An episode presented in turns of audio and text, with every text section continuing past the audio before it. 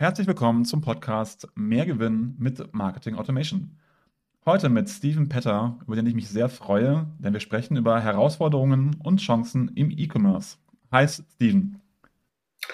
Hallo Jörg, ich freue mich in deinem Podcast sein. Erstmal vielen Dank für die Einladung. Ähm, ja, ich bin Steven Petter, ich bin 38 Jahre alt, ähm, zweifacher Familienvater, habe eine kaufmännische Ausbildung absolviert und die letzten 13 Jahre habe ich äh, die Mazda GmbH, also in der Mazda GmbH das Marketing aufgebaut und geleitet und das wird auch ein Großteil sein, worüber wir heute ähm, sprechen werden. Hey, ich freue mich mega drauf, ähm, weil wir ja generell über Marketing Automation sprechen wollen und für mich bist du wirklich ein richtiger Marketier, der alles im Marketing gema äh, gemacht hat und so die gesamte Klaviatur bespielen kann. Siehst du es auch so? Ja, größtenteils schon. Also auf jeden Fall in den 13 Jahren, man hat halt irgendwie sukzessive angefangen äh, mit ein, zwei, drei Kanälen und das wurde dann immer weiter ausgebaut und immer weiter ähm, ja, entwickelt mit neuen Tools, Partnern, was auch immer dann in dieser ganzen Zeit dazu kam. Das ist mit Sicherheit für super viele ähm, Marketeers sehr spannend, vor allem auch für Startups, ähm, weil du hast ja Amasiak Offroad von der Pika auf begleitet. Magst du noch mal ganz kurz erzählen, ähm, was ihr überhaupt angeboten habt? Ja, Matzak Offroad ist ein E-Commerce-Händler mit dem Fokus auf Motocross und Mountainbike. Bedeutet quasi, dass die ähm, Bereiche vom Artikel, die man anzieht, also Bekleidung, bis hin zu den Ersatzteilen oder Fahrzeugen, all das hat Matzak Offroad angeboten und sich aber auch über die Jahre sukzessive erweitert in Richtung äh, Reparatur- und Werkstattservices, wie auch Print-Services, also weil die Strategie einfach ähm, gewesen ist oder immer noch ist, äh, einen 360-Grad-Ansatz zu folgen, um der Zielgruppe das zu bieten, was sie halt äh, braucht, um ihr Hobby auszuüben. Jetzt hast du, bist du ja Marketing unterwegs gewesen, aber Marketing heißt ja jetzt nicht nur ähm, Brand zu schaffen, sondern auch wirklich in den Verkauf zu gehen. Ähm, ich habe schon gesagt, du bist für mich so ein richtiger Marketier. Ähm, ein Bekannter hat mal gesagt, er nennt es mal Vertriebsmarketing. Ähm, mit welchem Marketing-Mindset seid ihr denn reingestartet und wie habt ihr euch da entwickelt? Ähm, vom, vom Mindset her ähm, hat sich das natürlich über die Jahre entwickelt, aber was wir schon immer so ähm, für uns als äh, Credo hatten, war nicht zu aufdringlich zu sein, also jetzt nicht äh, sich nur rein über den Preis zu definieren, sondern immer gespickt aus ähm, einer Klaviatur ich habe es immer so gesagt, das hat sich auf drei Säulen beruht. Also wir wollten Mehrwerte generieren, wir wollten Emotionalitäten wecken und die Säule Sales, jetzt mal ein konkretes Beispiel. In einem Newsletter sollten halt nicht nur ähm, einfach äh, Produkte drin sein, sondern es sollte ein bisschen kuratiert sein zwischen Einsteiger, Mittelklasse, Profi oder zwischen Männern und Frauen. Also dass man einfach immer versucht hat, mit allen Maßnahmen nicht nur äh, rein auf den Verkauf abzuzielen, sondern einen gewissen Mehrwert, eine gewisse Guidance äh, zu bieten, um die Kunden halt an die Hand zu nehmen und denen zu sagen, hier, haben wir für dich äh, das perfekte ähm, Sortiment. Das war eure Strategie. Und wie habt ihr quasi in den Anfangsjahren äh, losgelegt? Also auf welche Kanäle oder welche Themen habt ihr euch da fokussiert? Also ganz am Anfang natürlich äh, ist sehr viel organisch passiert, also weil man halt, äh, also 2010 war Online-Marketing also in einer sehr geringen Ausbaustufe. Ähm, wir haben dann irgendwann festgestellt, dass äh, Social Media für uns ein äh, attraktiver Kanal war. Da kam halt Facebook irgendwann auf.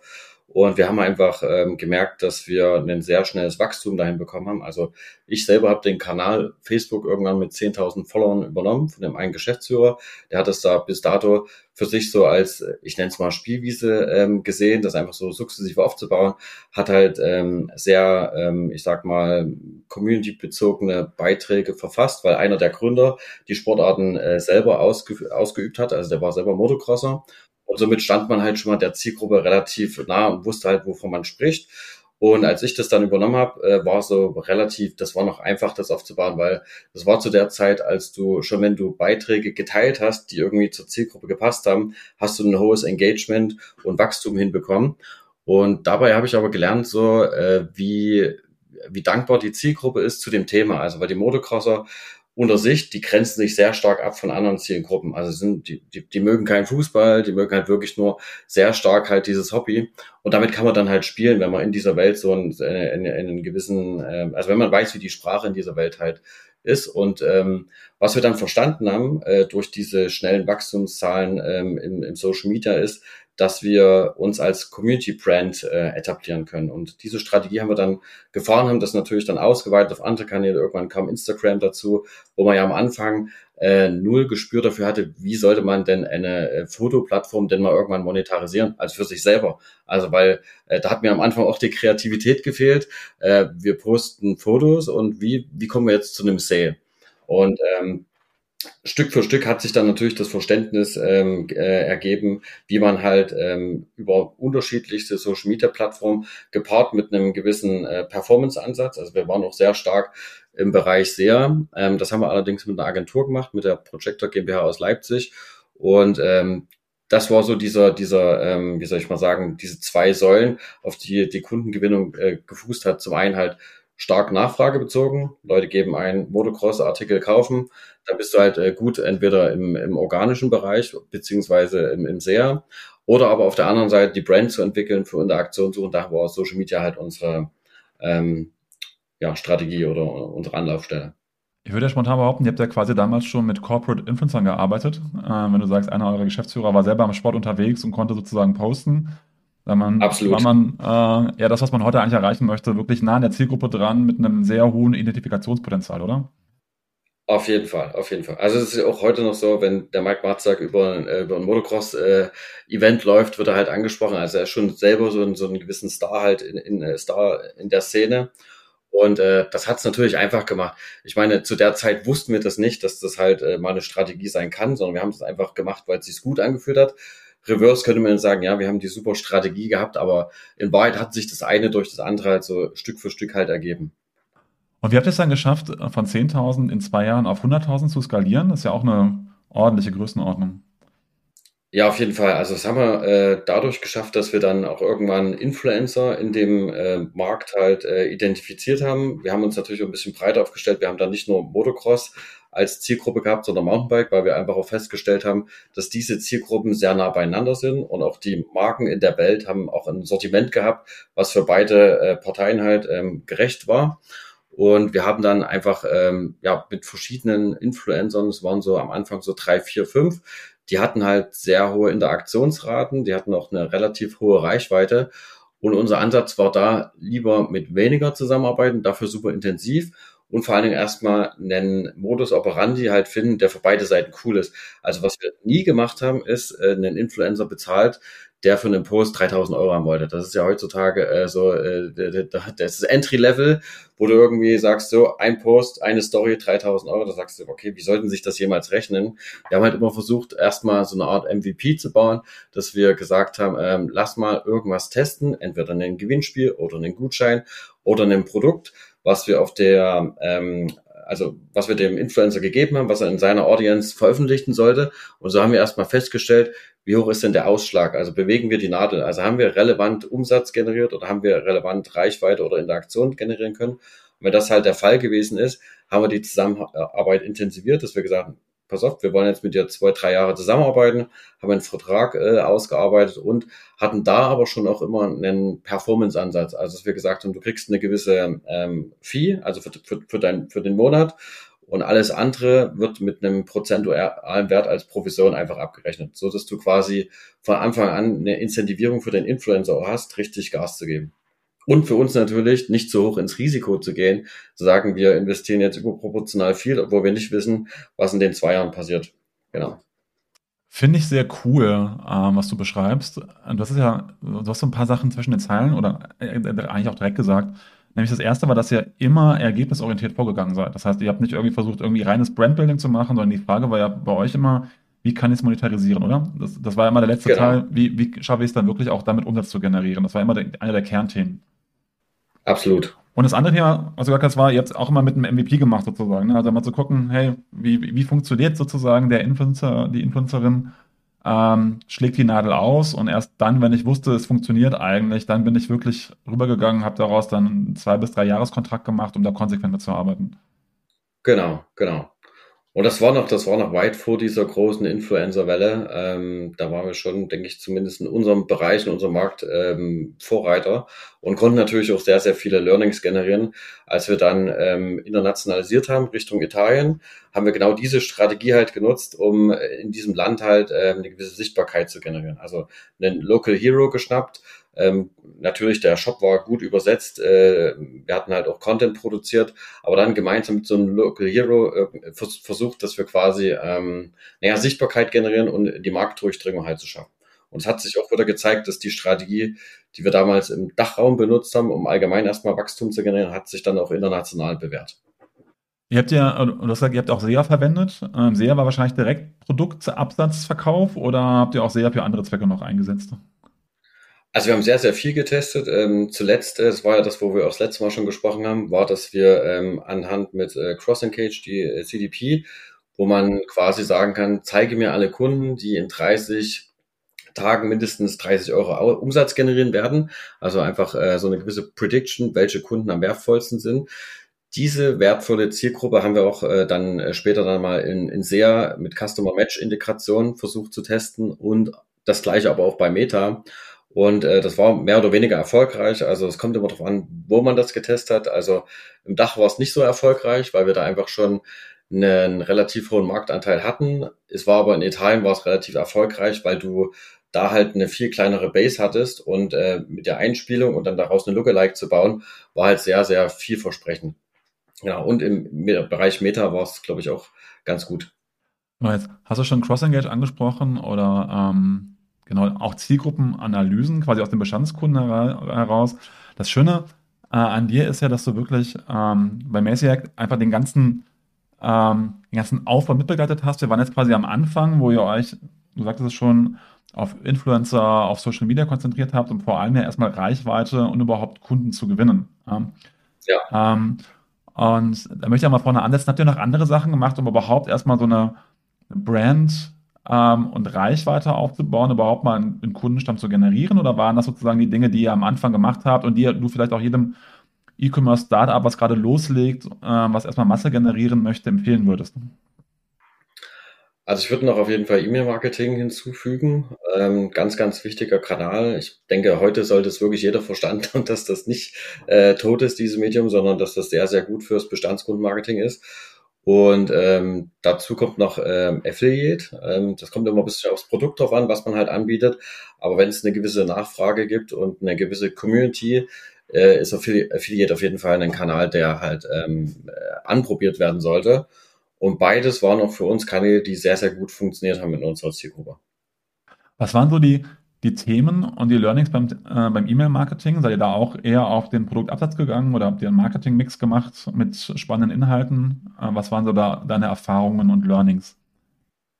Also ganz am Anfang klassisch äh, nur reine Produktnewsletter. Dann haben wir aber irgendwie festgestellt, ja, das äh, ist nicht mehr State of the Art. Dann haben wir das System gewechselt, sind dann zu Emarsys und äh, dadurch hatten wir dann erstmal so, ich nenne es mal klassische E-Commerce-Taktiken, wo wir so Automation bauen konnten, Warenabbruchsmail, Geburtstags-E-Mail, Winback-Kampagne, ähm, Back-in-Stock-Reminder äh, oder Price-Drop. Und mit diesen Automationen hast du zumindest schon mal die Hälfte vom E-Mail-Umsatz automatisiert. Also, also es hat sich erstmal ist massiv gewachsen und die Hälfte von dem, was wir insgesamt gemacht haben, wurde durch Automation generiert. Und die andere Hälfte, weil wir halt durch Automation ein gewisses Level hatten, konnten wir mehr in Qualität investieren. Also bedeutete erstmal Segmentierung zwischen Männern und Frauen, zwischen Einsteigern und Profis, zwischen äh, Motocross und Mountainbike. Also erstmal verschiedene Segmentierungen einfach gebaut, die sinnvoll für uns waren. Und ähm, als wir das dann abgeschlossen haben, haben wir dann auch versucht, Content mit in den Newsletter zu integrieren. Also wir hatten ja dann äh, irgendwann eine eigene YouTube-Show in Bezug auf Mountainbike und aber auch Motocross. Und da waren natürlich die ganzen Inhalte, die wir da reingebracht haben, entweder einfach nur, hallo, das neue Video ist da, oder aber auch wirklich zu sagen so, hey, äh, wir haben gesehen, du interessierst dich für das und das. Also der Kunde hat ja Spuren irgendwie im Shop gelassen, konnte man auch Automation bauen. Wenn er zu lange auf einer gewissen Seite war, dann ging dann so, so ein Beratungsvideostrecke halt einfach los. Also dass man dann sagt, du bist Einsteiger, welcher Motocross-Helm passt für Einsteiger oder für Profis oder für ähm, so ein Mittelmaß halt. Ja. Genau. Erste Frage, ihr habt ja so viel gemacht. Wie groß war denn euer Team, mit dem ihr das alles bewerkstelligt habt? Also zuletzt waren es 15 Leute, aber als wir angefangen haben mit Emasis, waren es meistens so, dass wir meistens äh, einen E-Mail-Marketing-Manager und ich als zu zweit waren wir da. Dann aber, also was, was wir vielleicht von der Gesamtstruktur schon immer gemacht haben, wir haben halt viel mit Designern gearbeitet, die, wenn die bei uns angefangen haben, meistens keinen guten Marketing-Kontext hatten. Also die haben quasi nur Design gemacht und bei uns haben die dann gelernt, so, okay, was bedeutet E-Mail-Marketing, was bedeutet ähm, HTML auf dem Shop, was bedeutet Social Media. Also wir haben quasi die Design-Leute ähm, immer mehr so ein bisschen Richtung Design und Marketing entwickelt. Und das war super, weil die dann quasi, die konnten halt alles, die waren halt super im Entwickeln von Creatives, haben aber auch dann die Kanäle verstanden und haben dann quasi ähm, ja, sich äh, sehr, sehr gut in den Bereichen entwickelt. Genau. Warum habt ihr euch gerade für Emasis entschieden? Äh, für die E-Mail-Marketing-Kampagnen? Ja, das war, ich glaube, 2013 der Branchenprimus. Also es war schon so die beste Software äh, zu der Zeit, die es da gab. Also ja, ich kannte auch nicht viele andere zu der Zeit. Und ähm, der Pitch war quasi äh, das Thema Automation und E-Commerce-Technik. Also dass man sich nicht selber alles ausdenken musste, sondern die hatten sehr viele Blueprints und Templates, wo man, wenn man sich jetzt noch nicht so intensiv damit auseinandergesetzt, sofort loslegen konnte und ich sag mal, nach einem Monat ähm, Onboarding-Zeit dann schon so die ersten Automationen laufen hatte. Da, da würde ich noch mal gerne drauf einsteigen, weil ihr habt das ja richtig gut gemacht, um das mal so zu sagen, weil ähm, ihr habt letztendlich ganz viele Triggerkampagnen angelegt. Hast du ja schon gesagt, Winback-Kampagnen, das heißt, der Kunde hat ähm, x Monate lang nicht mehr gekauft oder war nicht auf der Webseite drauf äh, Warenkorb-Abbrecherkampagnen. Das heißt, wenn wir von Newsletter reden, reden wir, das finde ich super spannend, wenn wir im Retail oder auch im E-Commerce sind, häufig noch von klassischen Gießkannen-Newslettern. Das heißt, man meldet sich irgendwie an und dann kriegt man sozusagen die, die Massennachricht, die an alle geht.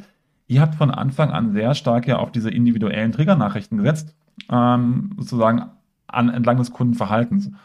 Äh, woher kam das? Lag das daran, dass Emasis schon so viele Use Cases mitgebracht habt oder weil ihr wirklich auch in dieser Richtung gedacht habt? Und was würdest du jungen Startups empfehlen ähm, Richtung E-Commerce, wie sie idealerweise vorgehen? Also erstmal die Frage, warum äh, wir das gemacht haben, ist glaube ich so gewesen, wir haben uns immer mit einem Thema beschäftigt, äh, wie zum Beispiel E-Mail-Marketing und sind äh, sehr blauäugig reingegangen, weil wir einfach noch nicht wussten, wie es gut funktioniert haben uns umgeschaut, haben geguckt, wer ist der beste Markt? Also wer kann, wer beherrscht dieses Thema am besten? In unserem Bereich war das, glaube ich, damals Thomann, das ist ein großer Musikhersteller, der schon super äh, dezidierte E-Mail-Kampagnen versendet halt hat. Da haben wir uns überlegt, okay, wie kann das funktionieren? Warum kriegt er das so hin?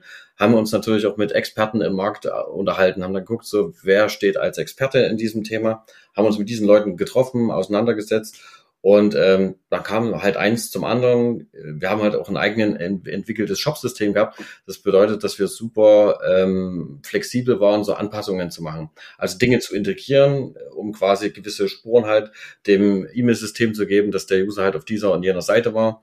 Ähm, das konnten wir schon relativ früh. Heute ist das bei den meisten Systemen halt einfach Standard. Ähm, Okay, erstmal das. Und dann auf deine zweite Frage zurückzugehen, um mit dem Thema zu starten. Also wenn man gar keine ähm, Erfahrung mit den Bereichen hat, würde ich einfach mal gucken, dass es irgendwo ein Tutorial gibt, was ähm, ähm, eine gute Bewertung hat. Also ich habe ähm, gerne die OMR-Reports dazu genommen. Das sind sehr, sehr gute Anleitungen, um in ein Thema halt reinzukommen. Und ähm, ja, das ist eigentlich Basiswissen und man kann sukzessive einfach die ganzen, also wenn man alle Schritte abgearbeitet hat, die in dem Report drin stehen, hat man auf jeden Fall ein solides äh, Basissystem aufgebaut. Genau. Und danach, denke ich, steckt man so tief im Thema drinne, äh, dass man sich dann auf jeden Fall auch mit anderen Experten austauscht oder Expertinnen, um weiterzugehen. Genau. Okay, aber das macht man auch nur dann, wenn man eine Menge Spaß an der Arbeit hat. Äh, und so scheint es mir, was dann bei euch auch, sich wirklich in diese Themen einzulesen und zu gucken, hey, wie bringe ich das Business eigentlich voran, oder? Auf jeden Fall. Also für mich war das echt, ähm, also als Online-Marketing, als Disziplin erschienen ist, dachte ich, das ist mein Traumberuf. Weil im Grunde genommen ist das so ein bisschen wie ein Strategiespiel. Also man, man schickt irgendwo, ähm, also man baut irgendwas auf, man sieht, da wird irgendwas entwickelt und es geht immer so weiter. Man kann das messen, sieht es mit Zahlen. Ähm, also absolut, äh, ja, macht mir auf jeden Fall sehr viel Spaß. Mega. Und gerade vor allem dieses, diese abwechslungsreiche Komplexität. Wie ging es dann? Also andere Frage noch. Ähm, E-Mail-Marketing setzt ja auch Permissions voraus, also Kunden, die A, ihre E-Mail-Adresse abgegeben haben, natürlich auch die Einwilligung. Ähm, ich sage ja immer kein E-Mail-Marketing ohne Kunden, die es auch haben wollen. Wie seid ihr da vorgegangen, ja. um an die Kunden ranzukommen? Tun sich ja auch immer noch viele schwer. Also wir haben ganz unterschiedliche Maßnahmen betrieben. Also zum einen ist ja so, wenn du einen Online-Shop hast und ein Kunde dein Produkt kauft, will ich da schon ein, ein gewisses Interesse an Produktinformationen zu haben. Da ist natürlich die Churnrate äh, relativ hoch oder die Abmelderate. Dann das andere war natürlich durch Mehrwerte und Content. Also wenn du gesagt hast, hey, verpasse, du willst kein neues Video mehr verpassen, dann melde dich doch auf diesen Newsletter an. Gewinnspiele waren eine Maßnahme. Also zuletzt hatten wir mit einem relativ großen Influencer ein Gewinnspiel gemacht, haben wir über 80.000 Leads äh, generiert. Ähm, das war schon äh, krass. Das haben wir unter anderem mit diesem UpViral. Das ist so ein Tool, was für ähm, so Netzwerkeffekte sorgt halt einfach. Ähm, und ähm, ja, das war natürlich äh, wirklich ein krasser Erfolg mit 80.000 Leads.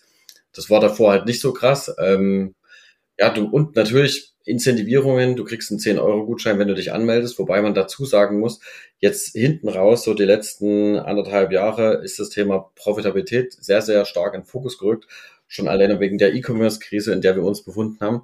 Und da überlegt man dann schon ganz genau, will man die Kunden weiter in die Richtung erziehen, ständig auf Incentives zu reagieren, oder findet man nicht irgendwas, was vielleicht ähm, auch cool ist, aber nicht ganz so teuer. Also als Beispiel, Leute, die an Motocross und Mountainbike interessiert sind, die brauchen, die haben ja so gewisse Verschleißteile. Man könnte auch sagen, jeder, der sich anmeldet, kriegt ein Kettenspray umsonst. Muss man mal halt ausrechnen, ob das äh, günstiger ist wie ein 10%, 10 Gutschein.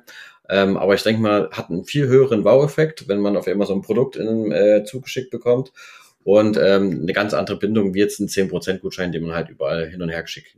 Und man kann das ja auch den Brands verkaufen also die quasi dieses äh, Produkt zur Verfügung stellen kann, sagen, pass auf, jeder von unseren Neukunden kriegt dich mit als Werbeplattform ähm, dazu geschickt und ähm, kann sich das quasi noch da ein bisschen subventionieren lassen. Ja. Das haben wir auch sehr stark.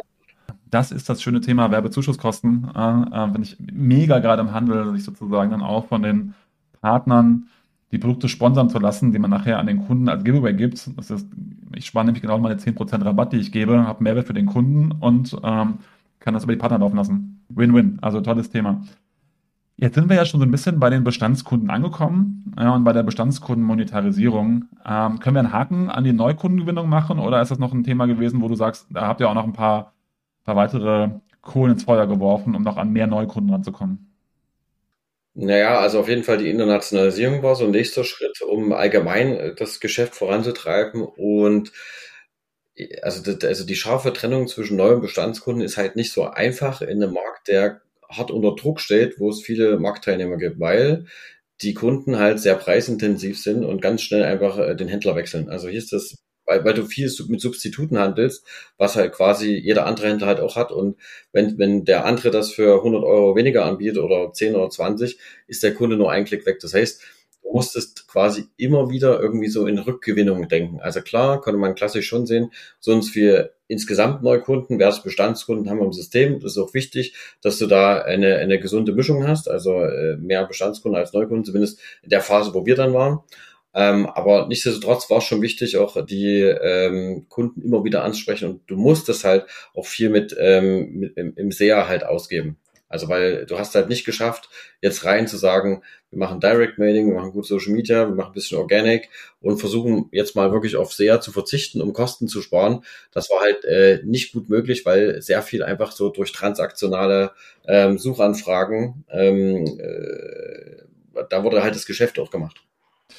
Jetzt hast du ja eben schon das Thema Cross-Engage angesprochen, als aber auch das Thema E-Commerce-Krise. Ähm, und das gilt ja für viele Unternehmen, unabhängig davon, dass ich eine E-Commerce-Krise ja oder nein habe. Ich gebe am Anfang sehr viel Geld aus, um Kunden zu bekommen. Und irgendwann stelle ich fest, ich verliere auch hinten genauso viele Kunden wieder raus, wie ich vorne sozusagen reinkippe. Ich habe sehr hohe Marketing-Spendings. Und ich muss aber irgendwie schaffen, aus der bestehenden Kundenbasis eine stärkere Monetarisierung hinzubekommen. Magst du ein bisschen über eure Krise erzählen und auch den Weg, wie ihr dann zu Cross-Engage gekommen seid und was ihr auch äh, in der Art der Kundenkommunikation verändert habt? Also die Krise äh, ging, glaube also erstmal gab es ja die Corona-Krise, was für uns ähm, eher äh, den Gewinn, zumindest aus wirtschaftlicher Seite war, weil wir zu der Phase halt sehr mutig waren und in Lager, also in Ware investiert haben. Also alle anderen waren total vorsichtig. Wir haben gesagt so, okay, wir merken, es, das, das hört nicht auf. Also hast du immer noch eine gewisse Traktion auf, also alle, alle Parameter, die wir betrachtet haben, waren eher grün statt rot. Also sind wir stark in, haben wir das Wachstum investiert. Und dann gab es 2022, 2023 äh, diesen, äh, diesen Knick oder die Änderung. Also man hat schon ganz langsam gemerkt, so die Wachstumsraten äh, sind nicht weiter so stark, wie sie äh, noch im Vorzeitraum waren, sondern es geht langsam zurück. Und äh, ich denke mal, mit dem Ukraine-Konflikt gab es dann wirklich so einen Schock, also so ein, so ein Momentum, wo man richtig gemerkt hat, so, oh, hier geht's nicht weiter. Was da aber passiert ist, ist, dass die, ähm, also in der Corona-Phase waren die Lieferketten äh, gestört. Also das hat bedeutet, diese ganze Ware, die du bestellt hast, die kam nicht. Also es kam vielleicht von, von manchen Händlern, konnten liefern, die sind dann auch massiv gewachsen und ähm, die Top-Marken, die waren vielleicht ausverkauft. So, und dann ist Folgendes passiert, es war wieder alles lieferfähig. Die Systeme bei uns, die haben so gesagt, die, äh, ich sag mal, die A-Marke, die hatte ein Wachstum von, ich sag mal, 30, 40 Prozent, was schon sehr, sehr viel ist, weil die halt ein relativ hohes Volumen halt hatte. Und die B-Marken, ähm, die hatten dann vielleicht einen Wachstum von 80 Prozent. Das lag auch nicht nur dran, weil die Marke an sich gewachsen ist, sondern weil die A-Marke nicht lieferfähig war. So, und das kann, muss man sich jetzt mal in einem Sortiment von 30.000 Artikeln mit über 300 Marken vorstellen, mit ganz, ganz vielen Produktgruppen, die einen hohen äh, Dreh halt hatten man wusste sofort nicht. Also solche krassen Werte hat man einfach noch nie gegenüberstehen sehen.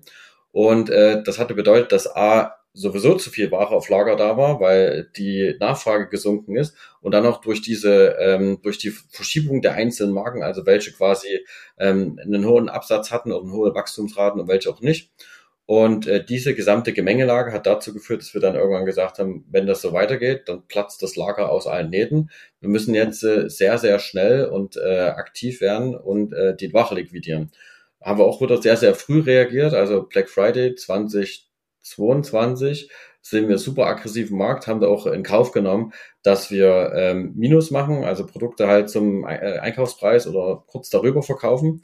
Ähm, hat aber auch dazu geführt, dass wir dann zur nächsten Saison, im Saisonstart wieder ein sauberes Lager hatten, wo dann aber andere Händler in dem Markt beziehungsweise auch Lieferanten erstmal realisiert haben, was jetzt hier eigentlich los ist. Also weil diese Überbestände, das, das, das nimmt ja kein Ende. Also du hast ja die Bestellung, die tust du ja ein Jahr vorher auslösen, wo du musst in die Glaskugel gucken und sagen, na, mal gucken, wie das dieses Jahr wird. Und das war in dieser ganzen Gemengelage halt sehr, sehr schwer. Aber da sind wir ganz gut durchgekommen mit A, quasi aggressiven Preiskampagnen und B, natürlich aber auch mit der Investition in so Software wie CrossEngage. Und was wir da wieder gemacht haben, ist äh, für uns erstmal einen MVP gebaut. Also so eine Software ist ja jetzt nicht äh, ganz günstig, sondern man muss erstmal gucken, ähm, einen MVP bauen, wo du dem äh, der Geschäftsleitung sagst, okay, der Invest wird sich in einem kurzen ROI-Zeitraum auszahlen. Und wir haben dann ähm, einfach CrossEngage genutzt, unsere ganzen transaktionalen Daten der letzten, ich glaube, sechs Jahre reingespült. Das waren ein paar hunderttausend äh, Kontakte und, und Bestellungen halt dazu. Und die Software hat dann einfach gesagt, äh, folgende Zielgruppe wird in 30 Tagen so und so viel Umsatz machen. Diese haben wir dann genommen und in einen Direct Mailing gepackt, also quasi im Briefpost. Und äh, da haben wir schon mit, der, mit dem ersten Test ähm, gesehen, dass sich die Marketingkosten halbiert haben. Und das war natürlich super. Also gerade zu dieser Zeit halt, wo du äh, irgendwie an allen möglichen Fronten kämpfen musstest. Du hast äh, massiven Margenverlust, du hast eine automatische Steigerung der, der Marketingkosten gehabt, weil jeder auf einmal einen gewissen Druck hatte. Und was machst du dann? Du ziehst den Hebel im, im, im SEA hoch, du ziehst den Heber im, im Meter hoch. Und wenn das alle gleichzeitig machen durch die Aktionsmechanismen, äh, wird's halt für alle sehr, sehr teuer. Genau. Und dann musst du dir halt Möglichkeiten suchen, um dich dem ein Stück weit halt zu entziehen. Und das haben wir quasi mit CrossEngage damals gemacht. Cool. Wie seid ihr auf CrossEngage gekommen? Ähm, ganz witzig, ähm, der Erik Siegmann von Digital Forward, ähm, von dem hatten wir uns auch mal ähm, beraten lassen zum Thema Marketing. Und der hat mich quasi mit dem Björn von CrossEngage auf der OMR connected. Und ähm, ich habe es erstmal nicht verstanden, was die machen. Ich habe nur gesagt, jo, klingt erstmal cool. und dann haben wir uns nochmal einen, einen Call ausgemacht und habe ich dann gesagt, so, äh, jetzt erklär mal, Björn, was, was macht ihr eigentlich und, und könnte uns das helfen? Und als ich dann gemerkt habe, ah, alles klar, okay, Bestandskunden, ähm, Fokus und vor allen Dingen, ähm, dass die Möglichkeit besteht, die Marketingkosten massiv zu senken und die, also die Software kann gar ganz viel, aber für uns war halt wirklich erstmal der Fokus, die Kunden zu adressieren, die wirklich nah am Kauf stehen halt. Und das halt über verschiedene Kanäle, wie E-Mail-Marketing, Direct-Mailing, Meta und ähm, im, im Google-Kosmos haben wir es ja auch probiert. Genau. Wir haben ja auch schon ein gemeinsames Roundtable zum Thema ähm, Cross-Engage gemacht und da sind wir noch ein bisschen tiefer in die Details reingegangen. Trotzdem, kannst du noch mal ganz kurz sagen, was Cross-Engage so ein bisschen unterscheidet? Wir haben auch über das Thema Kundenwert gesprochen. Äh, du hast jetzt auch schon gesagt, verschiedenste Kanäle hinten dran. Also ähm, war das nur sozusagen die Idee, die Marketingkosten zu halbieren oder ähm, was waren so die Vorteile für dich? Ja, also ich sag, also, also das kann ja ganz, ganz viel. Das, das äh, Cross-Engage sieht quasi in deinen Kundendaten gewisse Ausschläge. Also je nachdem, was du für einen Use Case definierst, also zum Beispiel, zeig mir mal, wer sich hier alles in Zukunft äh, abmelden wird aus deinem äh, Newsletter-System. Also du kannst halt immer durch diese statistischen Systeme ähm, Fragestellungen überlegen und die dann äh, gemeinsam mit CrossEngage lösen. Das war halt in dem, also war jetzt ein Beispiel, was für uns keinen Sinn zu der Zeit gemacht hat, weil wir wollten halt ähm, unbedingt äh, irgendwas finden, um ähm, ja profitabler zu werden oder profitabel Umsatz zu generieren. Und ähm, deswegen lag halt der Fokus lange Zeit darauf. Und man kann aber Cross Engage für, für ganz, ganz viele Dinge nutzen. Das kann man halt verschiedene Analysen dann drüber laufen lassen. Super spannend. Und du hast ja gesagt, in die verschiedensten Kanäle einbinden. Du hast schon gesagt, Google äh, Richtung äh, Google Ads genommen, als aber auch Meta. Natürlich die spannende Frage, was habt ihr in Meta gemacht und wie habt ihr dann auch da die ähm, Direktansprachen ausgesteuert? Genau, also in Meta haben wir erstmal die Zielgruppe ähnlich wie in Google definiert. Ist natürlich eine ganz andere Geschichte wie bei Google. Google ist ja so ein bisschen nachfragebezogen. Ich möchte ein Motocross-Jersey kaufen. Dann zeigt es halt diese Ad äh, an die Audience an, die man eingespielt hat. Das funktioniert in Meta halt nicht, nicht ganz so einfach, sondern da musste man sich halt überlegen, ähm, worauf springen die äh, KundInnen allgemein an. Und wir hatten einen guten Ansatz und zwar haben wir äh, Instagram genutzt, um erstmal allgemeinen Content rauszuposten. Ähm, äh, posten unterschiedlichster Art, also Sales-Content, unterhaltsamen Content und und und und haben dort aber einen gewissen Schwellenwert definiert. Wenn der erreicht wurde, wird's eine Ad. Also wenn, wenn, wenn eine gewisse Like-Anzahl war, wenn eine gewisse Interaktion auf dem, auf dem Beitrag war, haben wir das dann quasi in eine, in eine Kampagne reingezogen. Und es war dann halt so ein Mix, dass wir A, diese automatischen Kampagnen, die wir quasi aus unserem Stream rausgenommen haben, die haben wir der Audience ausgespielt, weil die einfach ähm, eine gewisse Aktualität halt hatten. Und die andere Seite war, weil wir unbedingt äh, testen wollen, ob salesmäßig, äh, salesmäßig was funktioniert, haben wir halt gesagt, dass wir ähm, eine Kampagne gemacht haben, wo wir Rabatt auf eine Marke gegeben haben oder wo wir quasi ein Produkt angeboten haben mit einem sehr guten Preis. Also da sind wir schon sehr stark in das Thema äh, Abverkauf halt reingegangen. Genau aber immer mit einer gewissen Mischung. Es sollte nicht zu pushy, nicht zu sehr nach einem, äh, nach einem Preiskampf aussehen, sondern eine gute Mischung, äh, dass du halt noch einen gewissen Mehrwert oder Emotionen mitverkaufst. Genau, also ihr seid sozusagen eurer Gesamtstrategie treu geblieben. Nicht nur Abverkauf, sondern ja. wirklich auch, auch Mehrwert liefern. Und dann seid ihr auch noch hingegangen, was ich auch total spannend finde, und habt euch wirklich auch nochmal euer Sortiment angeschaut. Das heißt, aufgrund der Datenlage sozusagen, ähm, sich zu überlegen, wie sehen halt Pricing-Incentive-Strategien aus, auf welche Produkte konzentriere ich mich. Da habt ihr auch nochmal sehr viel investiert in den, in den Gehirnschmalz sozusagen der, der Gesamtlogistik, oder? Genau, ähm, also erstmal, wenn man sehr gut wächst und die Marge profitabel ist, dann ist das, ist man einem guten Luxus, äh, äh in einer guten Luxusumgebung und man äh, ist da nicht ganz so kritisch, wie man es dann vielleicht ist, wenn's, äh, wenn das Pendel halt umschränkt. Und in der Phase, als wir so stark gewachsen sind, ist auch unser Sortiment in der Breite halt sehr stark mit angewachsen und auch neue Kategorien kamen dazu. Und als Beispiel hatten dann so vielleicht sowas wie 500 Motocross-Handschuhe in einer Kategorie.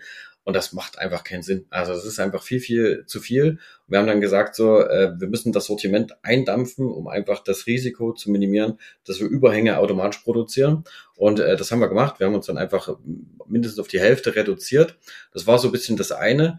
Und ähm, was du vorhin noch gefragt hast, wegen der ähm, äh, Incentivierung und Pricing-Strategie, das war halt ein, das war ein sehr, sehr langer Prozess. Also erstmal, weil man lange nicht verstanden hat, ähm, wie Pricing und Incentivierung gemeinsam an der Marge nagen, sag ich jetzt mal.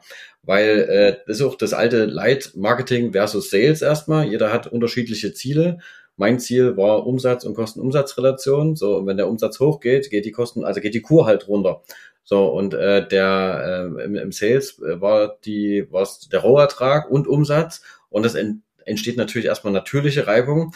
Wenn man aber blind auf seine KPIs einfach nur optimiert, ähm, das ist halt nicht gut. Das haben wir dann irgendwann verstanden, dass wir uns da zusammensetzen müssen und einen guten ähm, Modus operandi bauen mussten, dass quasi, wenn wir eine Gutscheinkampagne machen, um Sales zu generieren, also sich zehn Prozent roter Streifen über einen Shop, über, über den gesamten Shop, dann muss natürlich im Pricing darauf acht gegeben werden, dass wir jetzt nicht ähm, auf ähm, krassen Marktpreisniveau sind, sondern dass wir so ein Stück hochziehen, weil beides dann einfach einen DB2, also kein gutes DB2-Ergebnis äh, generieren. Und äh, das hat eine ganze Weile gedauert. Ich würde mal sagen, locker ein Viertel bis halbes Jahr, ehe wir das eingependelt hatten. Aber umso besser war es, als wir die Nuss geknackt haben, weil witzigerweise habe ich dann zu der Zeit wieder, wie man es ist, denk an ein rotes Auto und du siehst nur noch rote Autos, habe ich überall gelesen, dass diese Spannung zwischen Marketing und Sales gar nicht so unüblich ist und dass das eigentlich so äh, in, in der Organisation immer zu Reibung führt. Fand ich halt witzig, dass wir das auch hatten, obwohl ich das, obwohl ich dachte, dass uns das nicht passiert, weil wir sehr nah aneinander waren alle. Aber ja, ist halt auch passiert. Und wir haben es aber zum Glück sehr, sehr schnell gelöst.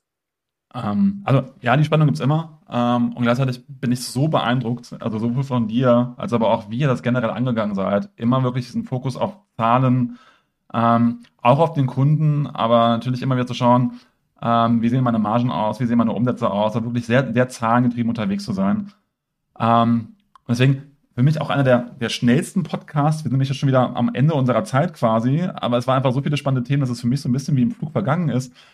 Und daher auch meine Bitte jetzt ganz am Ende, wie ich es bei allen sage, was willst du denn unseren Zuhörern und Zuhörern mitgeben? Ähm, ja, ähm, wenn Sie, nehmen wir mal an, Sie wollen gerade E-Commerce aufbauen oder Marketing voranbringen, was sind so die Dinge, auf die man achten sollte aus deiner Erfahrung heraus? Also erstmal persönlich braucht's Leute, die eine Leidenschaft zu dem Thema halt haben. Also im besten Fall ist der Gründer und Geschäftsführer oder die Gründerin, die Geschäftsführerin sehr leidenschaftlich in dem Thema dabei. Das ist so die eine Hälfte und dann brauchst du jemanden, der analytisch ist. Also ist die andere Hälfte.